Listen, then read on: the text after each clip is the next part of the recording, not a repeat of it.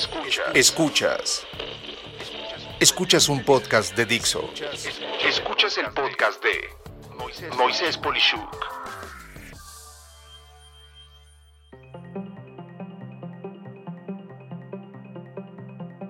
Dog fooding. ¿Sabes? Me sorprenden mucho de un tiempo para acá las empresas que recomiendan un determinado producto o servicio y buscan venderlo pero en realidad ni ellos mismos utilizan sus propios productos o servicios de manera personal o empresarial, según sea el caso.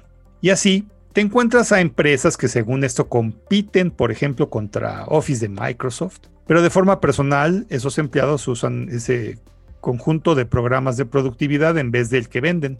O por otro lado, los que venden determinada marca de computadoras, pero personalmente emplean las de su competencia. Incluso hay empresas que venden determinado sistema de gestión administrativa o ERP, pero internamente se administran con el mismo ERP que su competencia ofrece y no el propio. Todos estos ejemplos son lo que no aplica el término en inglés de dog fooding, que en español es comerte tu propia comida de perro. El origen del término se dice que viene del año de 1970, donde el actor Lorne Green que anunciaba la comida para perros de la marca Alpo, decía que él mismo alimentaba a sus propios perros con dicha comida. En pocas palabras, anunciaba la marca, pero estaba convencido de ella.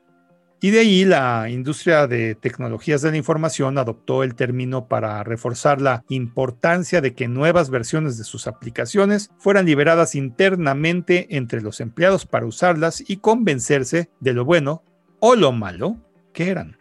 ¿Por qué es tan relevante el tema de esta práctica? Lamentablemente la respuesta es tan obvia que muchas veces la obviamos. Si un vendedor no usa sus propias tecnologías, jamás puede hablar de forma 100% convincente de lo bueno que es su producto o servicio.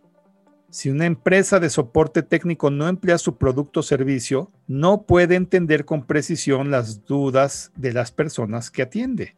Y si una persona de mercadotecnia no usa lo que vende, jamás puede articular una oferta de valor convincente.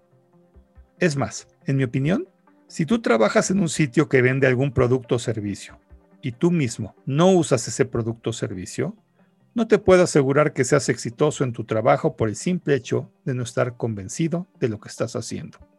Pero no acaba aquí lo importante que es eh, practicar el dog fooding. En mi opinión, la corriente conocida como la experiencia del usuario, o en inglés Customer Experience o eh, Customer User Experience, abreviado como UX, tiene como base práctica el hacer forzoso el dog fooding entre todos los que tengan que ver con ese producto o servicio. En pocas palabras, hacer esta práctica puede lograr en concreto seis puntos clave. 1 ahorrar costos de pruebas cuando una gran cantidad de personas lo usa y reporta lo que no funciona. 2. Ahorra tiempo en corregir lo que es necesario.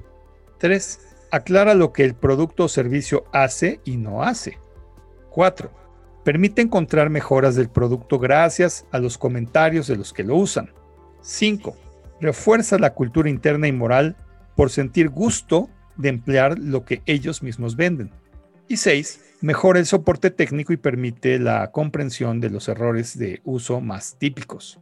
Es así como en lo que hagas, te sugiero mucho practicar el dog fooding, pues todo lo que suceda de eso servirá para mejorar y de paso encontrar las razones para ofrecerlo mejor y a más personas gracias a las conversaciones casuales que se dan y que en mi opinión son la mejor herramienta que hay para promover.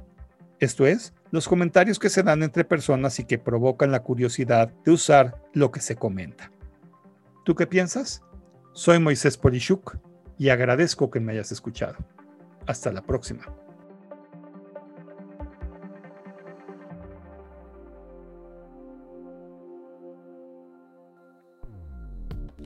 Dixo presentó el podcast de Moisés Polishuk.